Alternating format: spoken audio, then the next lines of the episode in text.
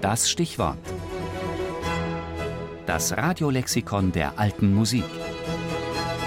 Jeden Sonntag im Tafelkonfekt. Pepusch, John Christopher, geboren 1666 oder 1667 in Berlin, gestorben 1752 in London. Englischer Komponist, Instrumentalist, Lehrer und Musikforscher deutscher Herkunft.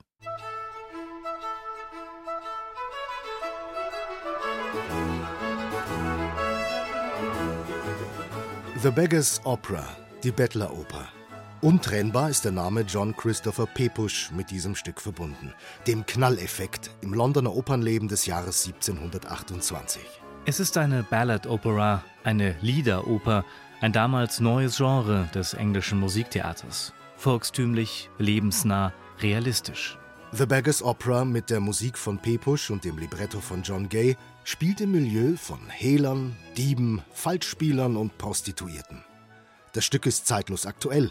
Exakt 200 Jahre nach seiner Uraufführung 1728 fand es 1928 ein Remake in der Dreigroschenoper von Bertolt Brecht und Kurt Weil.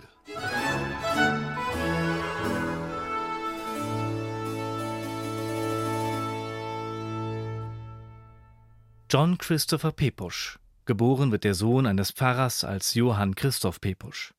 Bereits mit 14 arbeitet er als Angestellter am preußischen Hof in Berlin. 1698 geht er nach Amsterdam, wo später ein Großteil seiner Instrumentalmusik erscheint. 1700 kommt Pepusch nach London.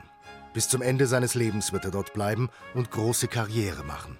Zunächst als Theaterkomponist und Orchestermusiker am Drury Lane und am Queen's Theatre in the Haymarket. Später als Organist und Komponist des Duke of Shanders, dann als Musikdirektor des Lincoln's Inn Fields Theatre und schließlich als Organist am Charterhouse. Neben dem Musizieren und Komponieren in fast allen Formen und Gattungen bildet das Unterrichten und das Verfassen von Lehrwerken einen wichtigen Bestandteil von Pepuschs Wirken. 1713 wird er Doctor of Music der Universität Oxford. 1726 gehört er zu den Gründungsmitgliedern der Academy of Ancient Music, deren musikalischer Leiter er bis ein Jahr vor seinem Tod bleibt.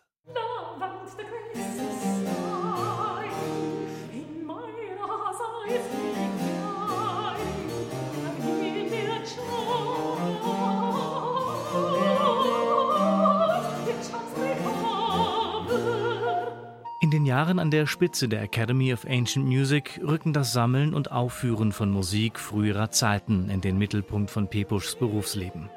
Für seine Verdienste auf diesem Gebiet ernennt man ihn zum Fellow of the Royal Society.